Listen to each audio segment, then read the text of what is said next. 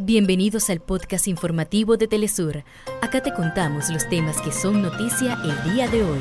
Comenzamos. Venezuela calificó como chantajistas y neocolonialistas las recientes medidas decretadas por el gobierno de Estados Unidos que buscan desestabilizar al país y desconocer a sus instituciones. En Ecuador, la Asamblea Nacional debate la propuesta del presidente Daniel Novoa de aumentar el IVA en un 15%. La mayoría de las bancadas que consideran la medida como perjudicial para los sectores vulnerables también se han, eh, han criticado esta medida. Mientras que en Argentina la Cámara Nacional de Apelaciones del Trabajo declaró la inconstitucionalidad del capítulo laboral del decreto de necesidad y urgencia impulsado por el gobierno de Javier Milei. Acá les contamos.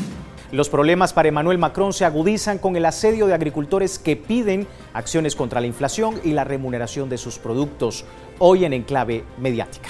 Hasta acá nuestros titulares. Para más información recuerda que puedes ingresar a www.telesurtv.net.